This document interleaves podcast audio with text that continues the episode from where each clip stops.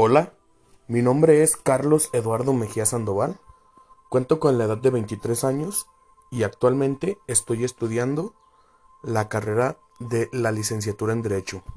El día de hoy hablaré sobre los tratados comerciales.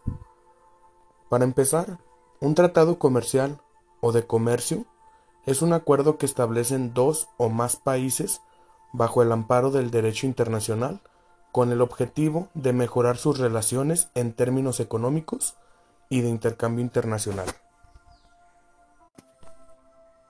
Cuando estos tratados son de libre comercio o TLC, como son mejor conocidos, se establecen reglas para realizar el intercambio de productos y de servicios, eliminando los obstáculos, llámense impuestos, aranceles, etc., en las siguientes importaciones o exportaciones que se van a llevar a cabo. Estos tratados ofrecen algunas ventajas, como lo son accesos a mercados más amplios, competitividad y acceso a una mayor diversidad de productos y servicios, eliminación de condiciones y barreras comerciales, intercambio de tecnología.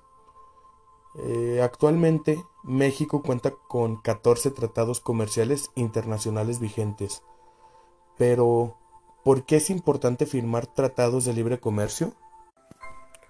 Los tratados de libre comercio forman parte de una estrategia comercial de largo plazo que busca consolidar mercados para los productos mexicanos con el fin de desarrollar una oferta exportable, competitiva, que a su vez genere más y mejores empleos.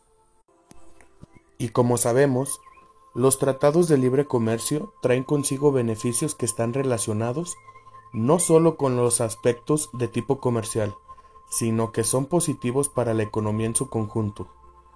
Permiten reducir y en muchos casos eliminar las barreras arancelarias y no arancelarias del comercio. Contribuyen a mejorar la competitividad de las empresas, dado que es posible disponer de materia prima y maquinaria a menores costos, facilitan el incremento de flujo de inversión extranjera al otorgar certidumbre y estabilidad en el tiempo a los inversionistas.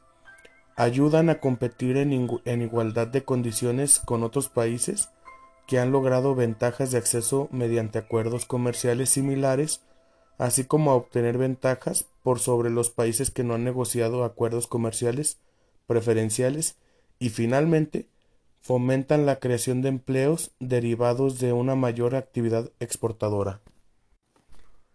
Sin embargo, los efectos negativos sobre ciertos productos también pueden atenuarse y de mejor manera si se toman las medidas adecuadas para impulsar su competitividad o en todo caso incentivar su reconversión hacia actividades con un mayor potencial de crecimiento.